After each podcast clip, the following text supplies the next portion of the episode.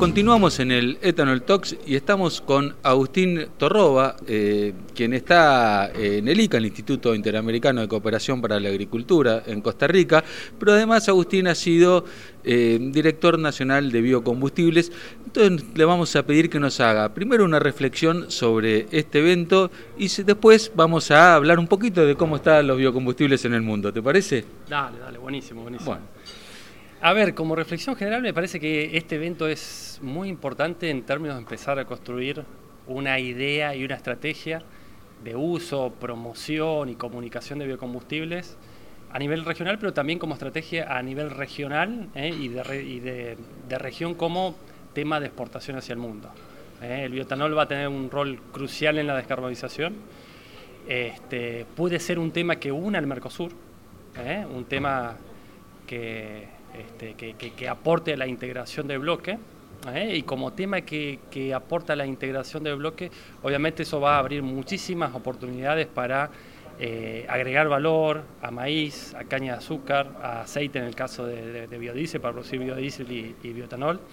Eh, así que me parece un evento más que relevante para pensar, salir un poquito del corto plazo ¿sí? y pensar en estrategias de mediano y largo plazo. En estrategias, me imagino, bueno, en estrategias pensando un poco en el mercado interno, pero también lo que vos comentabas de este, empezar a integrarse. Y en eso vos mostraste algo que a mí este, me impactó, eh, que dijiste que este, hay no sé cuántos países en el mundo que tienen eh, mandatos de biocombustibles, pero que el 80%, el 80 del etanol se produce en las Américas. Entonces, creo que nunca más oportuno trabajar en conjunto para bueno, poder abastecer al mundo de estos biocombustibles. Sí, sí, claro. A ver, dos cosas. La foto te muestra que el consumo y producción de biocombustibles viene creciendo eh, de forma sostenida en los últimos 20 años. Eh, grueso número, 160, 170 millones de metros cúbicos de producción y consumo de biocombustibles. El 70% o dos tercios de eso es biotanol. Y el 80% de esos dos tercios de biocombustible, que es biotanol, se produce en el continente americano. Obviamente tienen un rol importante Estados Unidos y, Brasil, pero eh, Argentina aporta un millón o más, este, Colombia aporta 600 mil metros cúbicos, eh, Paraguay, este, que está exportando el 25% de su producción, otros 500 mil metros cúbicos, Uruguay otro poco, entonces se, empieza a sumar eh, y obviamente cuando uno ve el mapa de de mandatos o mezclas obligatorias, mezclas indirectas, donde ya hay más de 50 países, llama la atención la proliferación y el uso de biocombustibles en las Américas. ¿no? Eh, entonces, bueno, es un continente, si se quiere, emblema ¿eh? en términos de, las experiencias que puede compartir con, el resto del mundo. Este, y por eso es, muy importante la coordinación regional en, este tema. También eh, hemos visto que que se desató la pandemia, eh, el que, perdón, más que la pandemia, la pospandemia y el tema de la guerra en, Ucrania, ha disparado un poco los precios de, los combustibles y ha crecido mucho el uso de etanol en lugares por ahí no tan pensados como puede ser Francia. Eh, bueno, esto que, mayoritariamente es un uso voluntario. Eh, ¿Cómo es la geopolítica para entrar a por ahí esos lugares este, tan proteccionistas? ¿Lo ves factible por ahí o habría que pensar en otros países como la India, eh, algún país en África, no sé, se me ocurre eh, Centroamérica? Bueno, la, pregunta es buenísima. Yo diría que hay dos tipos de mercados. Un mercado que pide cantidades ¿eh? y que el ingreso estelar es India, que quiere llegar a un 20, hoy ya tiene una mezcla de un 10% y quiere llegar a un 20% en el 2025 y probablemente algún mercado voluminoso que se pueda abrir.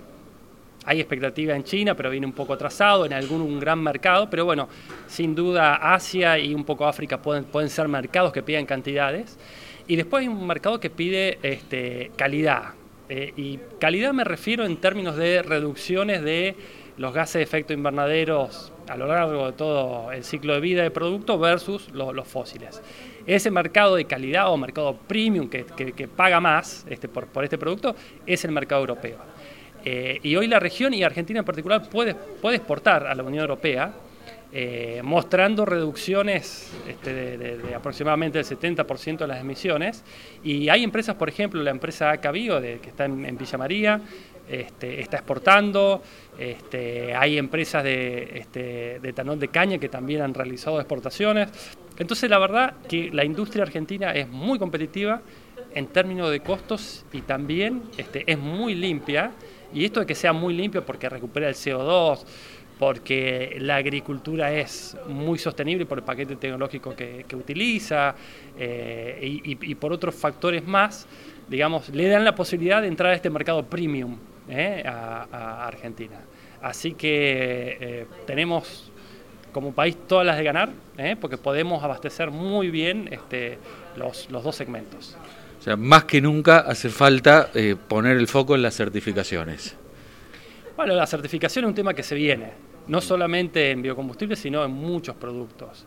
Eh, las certificaciones, eh, el impuesto al dióxido de carbono eh, y un mecanismo que vos lo sabes muy bien porque he leído algunas notas tuyas, este, el, mecanismo, digamos, de carbono en frontera, ¿no? Este, que, que Europa, bueno, con eso empieza a homogeneizar este, en algunos casos vamos a tener que hacer algunas revisiones, ¿no? Pero bueno, ya empieza a marcar una tendencia de precios del dióxido de carbono que al final van a terminar, este, yo creo, en el mediano plazo, incentivando la industria de los biocombustibles.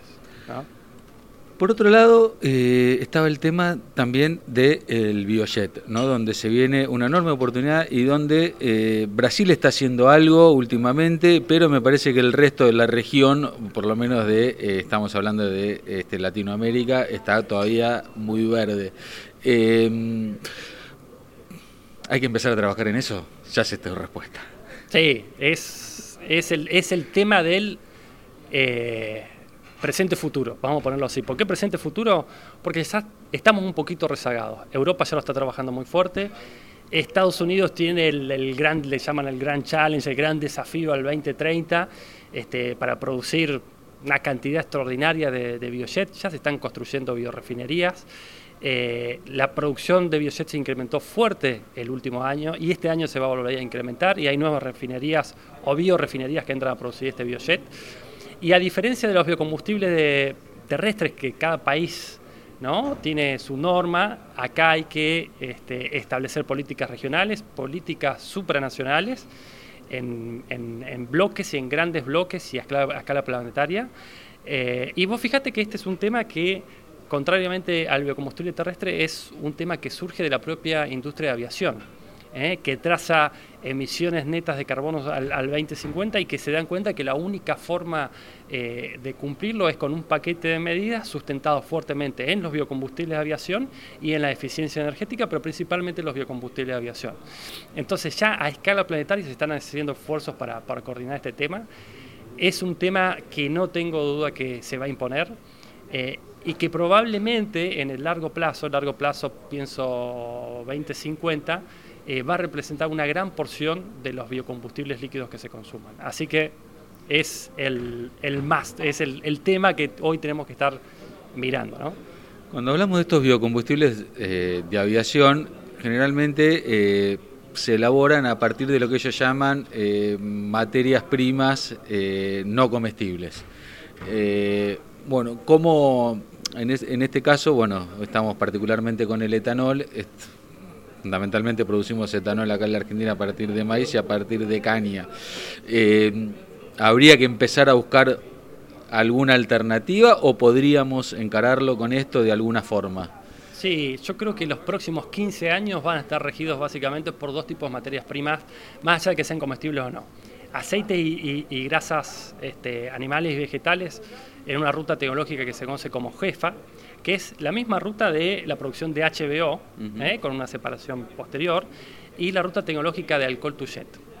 Si la electromovilidad avanza en Estados Unidos, en China este, y en la Unión Europea, probablemente empecemos a tener algunos excedentes de etanol que se van a canalizar a esa industria, este, con lo cual los costos van a bajar, va a haber disponibilidad de materia prima y vos, vos conocés muy bien, este, por ejemplo, los objetivos de eh, anexo B, ¿no? de, reducciones o de utilización de materias primas o de biocombustibles avanzados, como se le llamó este, en Estados Unidos, donde había metas muy ambiciosas Y al final del día, cuando hay que juntar este, la materia prima para cumplir con los, metros, con los metros cúbicos que uno necesita para descarbonizar, digo, esas materias primas no aparecen. ¿no? Este, hace cuánto que venimos leyendo de Jatrofa, ¿no? O hace cuánto que venimos. Y bueno, la verdad que hoy tenemos esto. Son materias primas muy eficientes desde el punto de vista de la descarbonización. ¿eh? En América del Sur especialmente porque tenemos, la verdad que una agricultura de primer nivel en términos de paquete tecnológico, ¿eh? de fijar carbono en, el suelo.